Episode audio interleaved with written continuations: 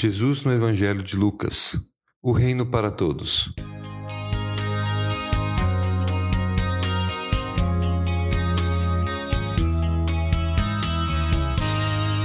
Depois disso, Jesus saiu e viu um publicano chamado Levi, sentado na coletoria, e disse-lhe: Siga-me. Levi levantou-se, deixou tudo e o seguiu. Então Levi ofereceu um grande banquete a Jesus em sua casa. Havia muita gente comendo com eles, publicanos e outras pessoas.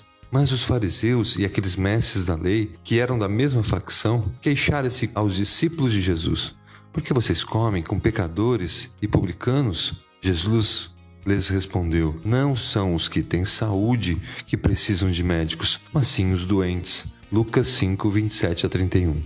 Assim como vimos no relato anterior, aqui também Lucas, o autor desse evangelho, apresenta Jesus como um Salvador e também um reino que é para todos.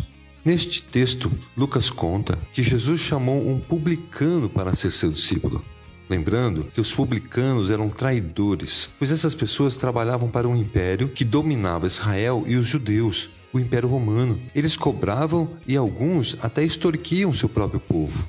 Era novamente mais um impuro, pecador e, portanto, excluído do convívio social e religioso. Então, se relacionar com essas pessoas era algo impensável. Quem o fizesse corria o risco de ser classificado como eles e também ser excluído. Para piorar, nos casos anteriores, os marginalizados pelo sistema religioso, o leproso e o paralítico, não escolheram estar naquela situação.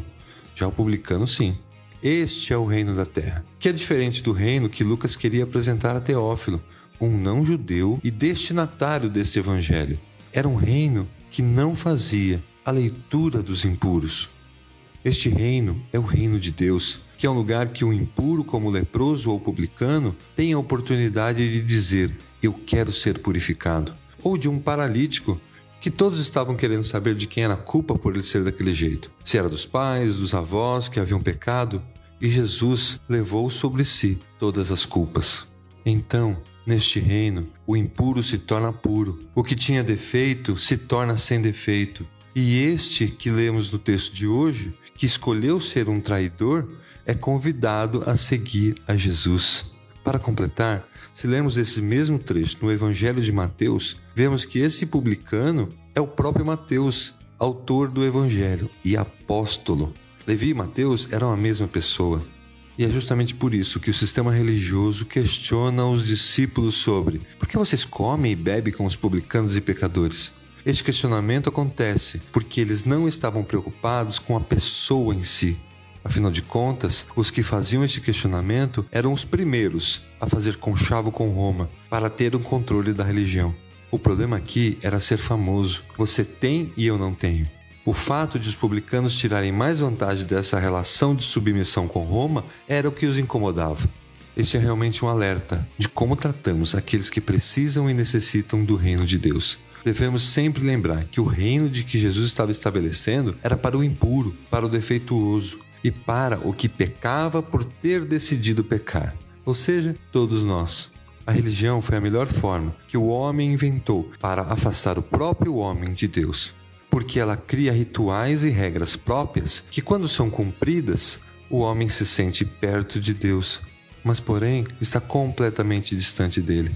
Ele mantém o ódio, mantém a vingança, mantém o seu amor pelas coisas materiais e terrenas, seus conluios, seus conchavos pelo poder, e tudo isso autorizado e chancelado pelas novas regras estabelecidas por essa religião.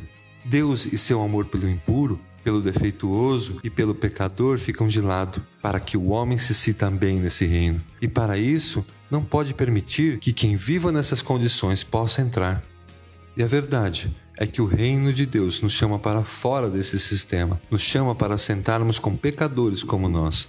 E indo mais além, o texto diz que o questionamento foi feito por se envolverem com publicanos e pecadores. Os publicanos todos sabiam quem eram, mas os pecadores? Quem diziam quem era e quem não era? Quem diz quem é e eu não sou? A religião tem esse poder de se fechar e fazer o julgamento de quem merece ou não entrar no reino. Que possamos ter a partir de hoje um olhar e uma prioridade em alcançar o impuro, o pecador, o doente pelo pecado, para o reino de Deus. Não cabe a nós decidir quem merece ou não, Afinal de contas, se fosse por merecimento, nós mesmos não estaríamos nele.